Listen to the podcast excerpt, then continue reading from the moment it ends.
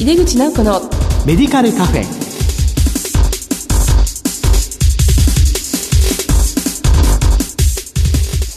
こんばんは。帝京平成大学薬学部の井出口直子です。この番組は医療を取り巻く人々が集い語らい情報発信をする場です。今月は在宅医療について特集しています。病院に入院するのではなく自宅で受ける医療を在宅医療と言います。高齢者が増えるにつれて病気の人全てを受け入れる余裕がない病院が出てきていることや医療費抑制の目的などから日本の医療は施設から在宅へという方針に見直され自宅で療養し最後を迎えることができる体制づくりが進められています。この後ゲストのご登場です。お楽しみに。井出口直子のメディカルカフェ。この番組は手羽製薬の提供でお送りします。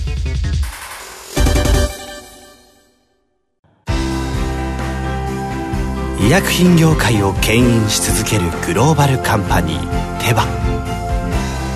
新薬ジェネリックを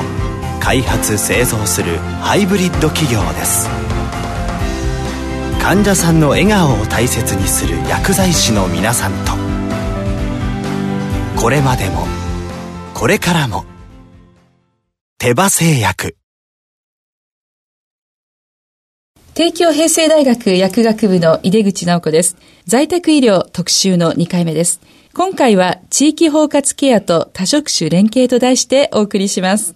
ゲストをご紹介します。東京都医師会副会長の近藤太郎さんです。近藤さんどうぞよろしくお願いいたします。よろしくお願いいたします。えー、早速なんですけども、先生のご略歴、ご専門を教えていただけますか？はい。えー、僕は平成元年、1989年に慶応医学部を卒業して、平成9年の11月に渋谷区で内科小児科皮膚科を開業しました。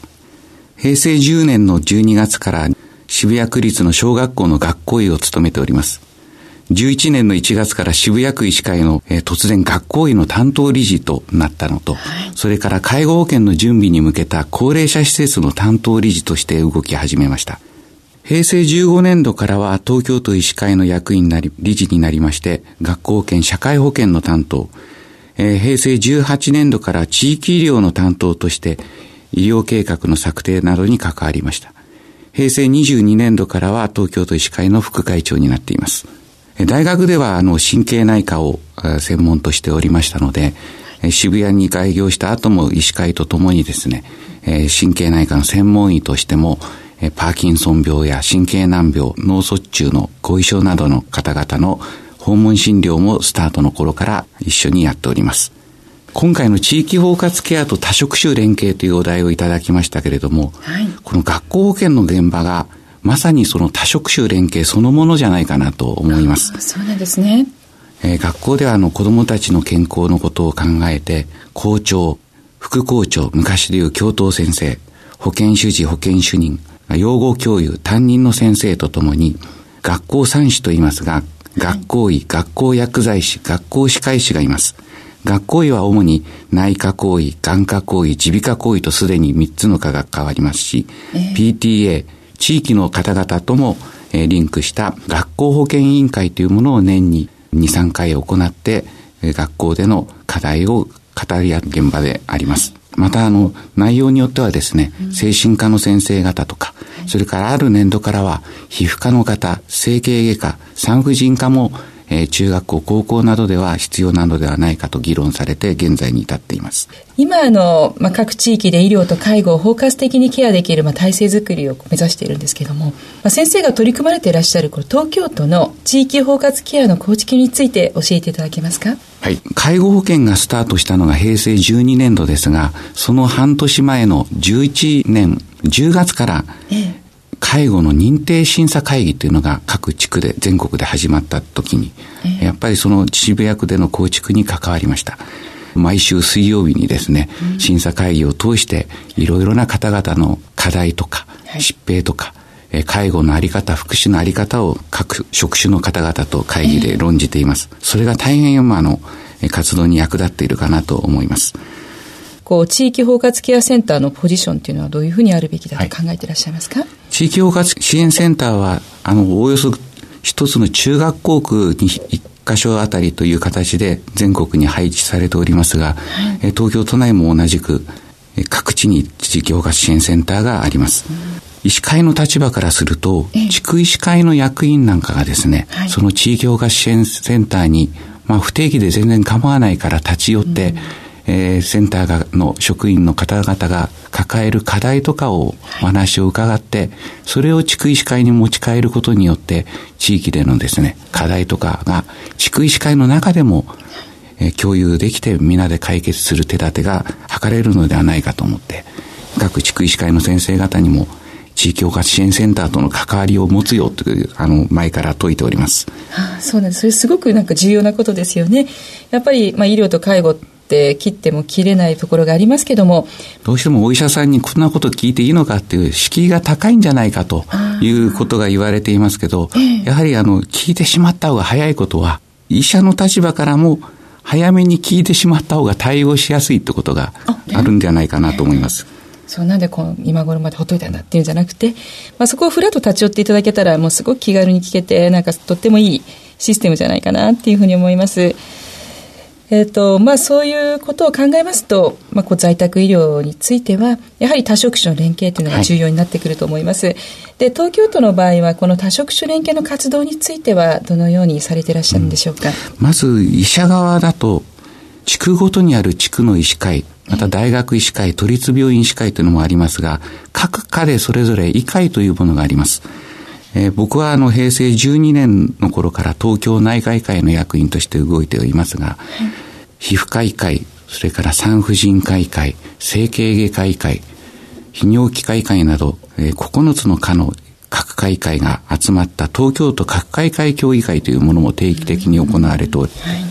そこがまた議論の場としては有効かと思っています。地区を越えて東京全域で過ごとの課題とかを皆で話し合うことによって、より良い医療の連携ができるのではと思います。さらに、医師以外の職種、先ほど学校圏でいろんな職種がありましたけれども、やっぱりその患者さん、ご家族と関わる、周りサポートする中で、やはりかかりつけ医がですね、取りまとめ役として動くことが大切だと考えています。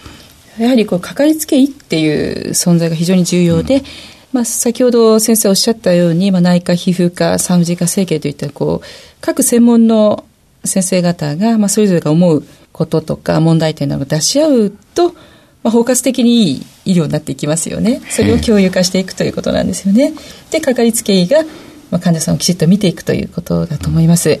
あの、東京都の脳卒中の医療連携体制として、平成21年3月から運用を開始されました、東京都脳卒中救急搬送体制について、ちょっと現状などを教えていただいてもよろしいですか？はい。えー、介護認定審査会議に出ていますと、脳梗塞を原因として介護の申請に至った患者さんの経過を見ると、はい、麻痺が出たのだけれど、うん経過を見ていても翌日になっても治らないから病院に行ったという方が結構初期の頃にあったのです。はい、で、なんで早くかかってくれないんだろうか。うん、やっ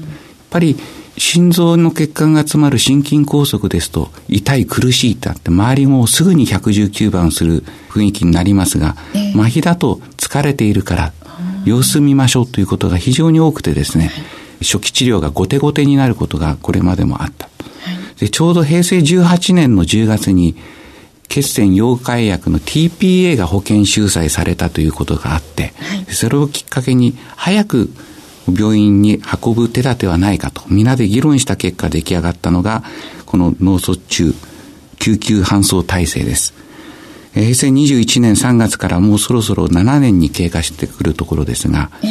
だんだんとですね、脳梗塞の新規入院の、うん、えー、過半数が心房細動から来る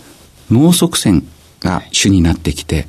麻痺の程度も重く、リハビリもなかなか進まないという方が増えてきたのが今の課題です。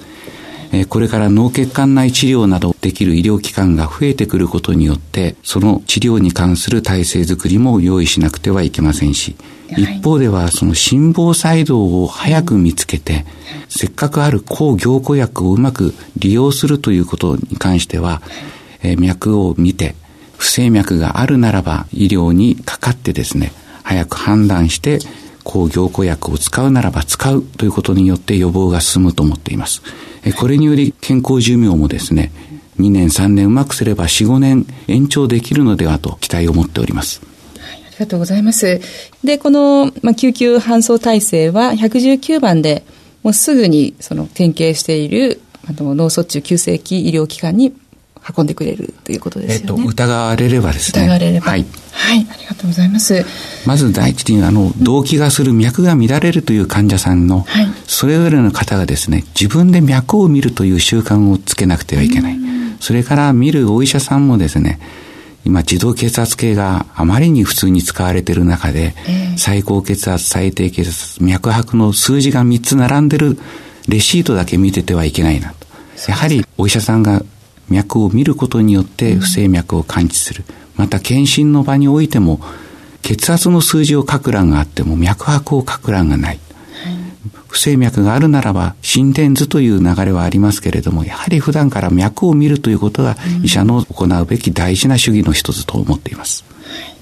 るほど。こう自動血圧計やっぱり便利なんでね、あの、頼ってしまいますけど、そこでの脈拍だけじゃなくて、ちゃんと脈を見てもらうし、まあ一般の生活者も自分の脈にもっと注意を払った方がいいってことですよね。はい、これから啓発を進めていきたいと思います。ありがとうございます。心房細動習慣みたいなものもあるみたいですね。はい。で、もう、あの、先生、あの、かかりつけ医ってすごく、まあ、重要なんだなっていうことだと思うんですけれども、そのかかりつけ医の重要性というのをもう一歩教えていただけますでしょうか？はい地域の患者様が高齢化している。高齢化するとですね、えー、いくつもの疾患にかかってそれぞれの主治医があったり、えー、それぞれのところでお薬が処方されていたりします。だけども、その方のすべて体全体を総括してみる医者、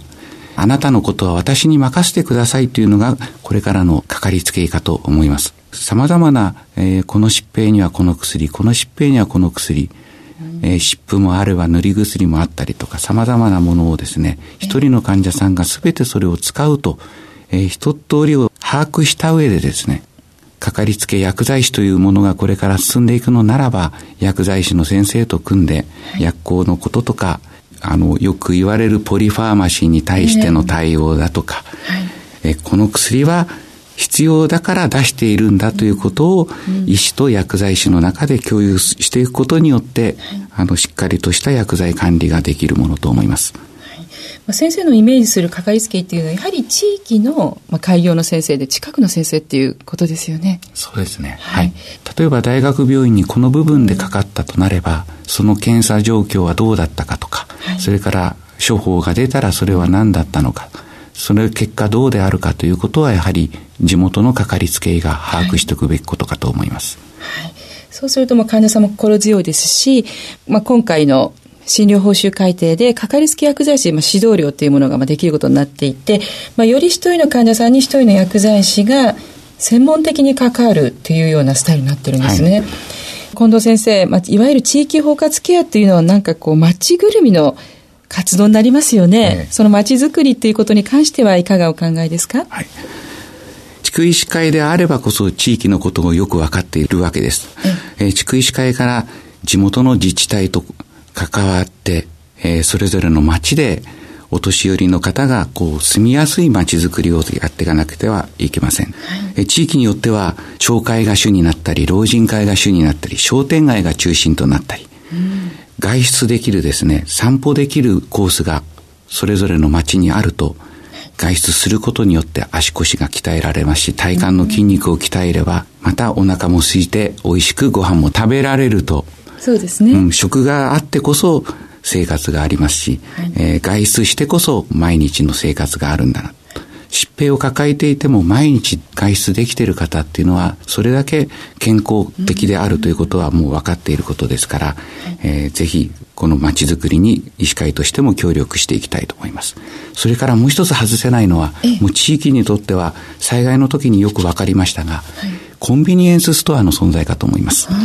えー、コンビニエンスストアのあの、レジではですね、うん、お年寄りの人が何を買って、どういうお金の出し方をしてっていうことが全部分かっておりますので、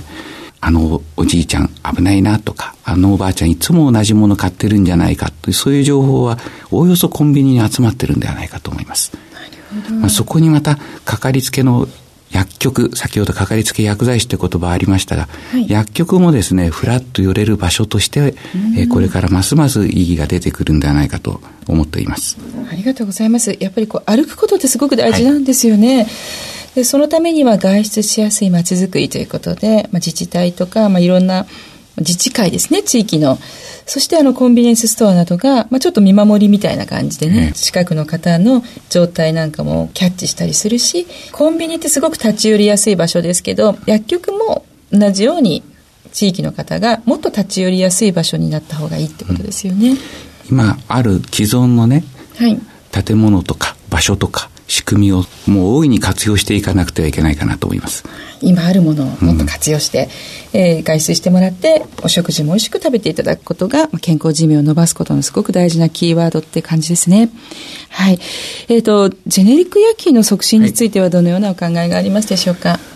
ジェネリック医薬品は、かつて言われたような品質がちょっと危ないとか、うん、添加物何入ってるかわからないとか言われた時代よりも、今かなりやっぱり進化して、はい、安心できる、えー、信頼できる薬品に変わってきてると思います。すね、えー、錠剤の色にしても、うん、それからパッケージ、PTP パッケージにしても、非常に見やすくなってきておりますし、名称もしっかりと書いて、えー、あるようになりましたので、これからますます使われていくものと思います。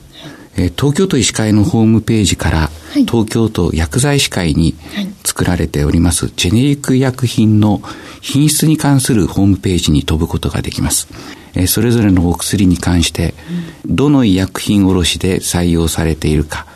えー、それから緊急時の医薬品の備蓄庫にそれが使われて入っているかどうか、えー、そういうことと同時に、えー、薬効動態含めてそのグラフも表示することが東京都薬剤師会で用意されていて、えー、かかりつけ医もそれを活用することができます。えー、まあ、最後に今回、まあ、特集が在宅医療なんですけれども、薬剤師の在宅療養支援に関して、まあ、期待感などありましたら教えてください。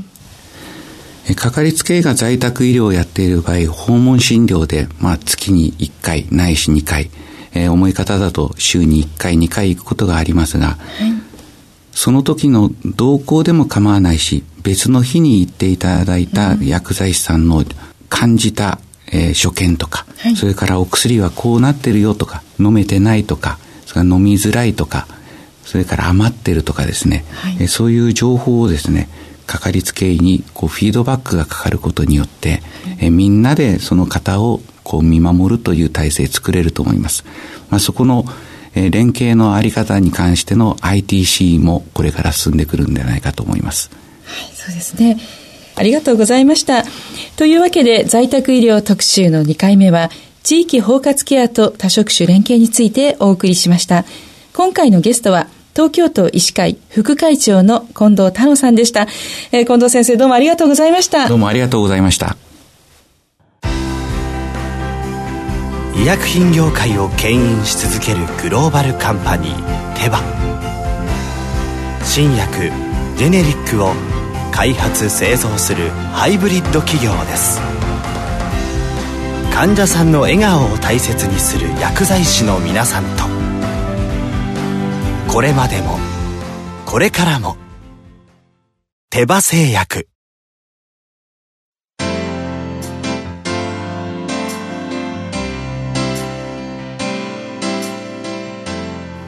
井出口直子のメディカルカフェいかがでしたでしょうか？いよいよかかりつけ薬剤師の機能が評価される時代となりました。今日の近藤先生のお話かかりつけ医の重要性そして多職種連携さらに外出しやすいまちづくりそれによって健康寿命が伸びること。まさに地域包括ケアと多職種連携の未来像の見えるお話でしたね。さてこの番組は放送後にオンデマンドとポッドキャストで配信しています。番組へのご意見やご質問などは番組ウェブサイトからメールでお送りいただけます。お待ちしています。毎月第2第4水曜日夜8時40分から放送中の井出口直子のメディカルカフェ。次回は3月9日の放送です。お楽しみに。それではまた帝京平成大学の井出口直子でした。井出口直子のメディカルカフェこの番組は手羽製薬の提供でお送りしました。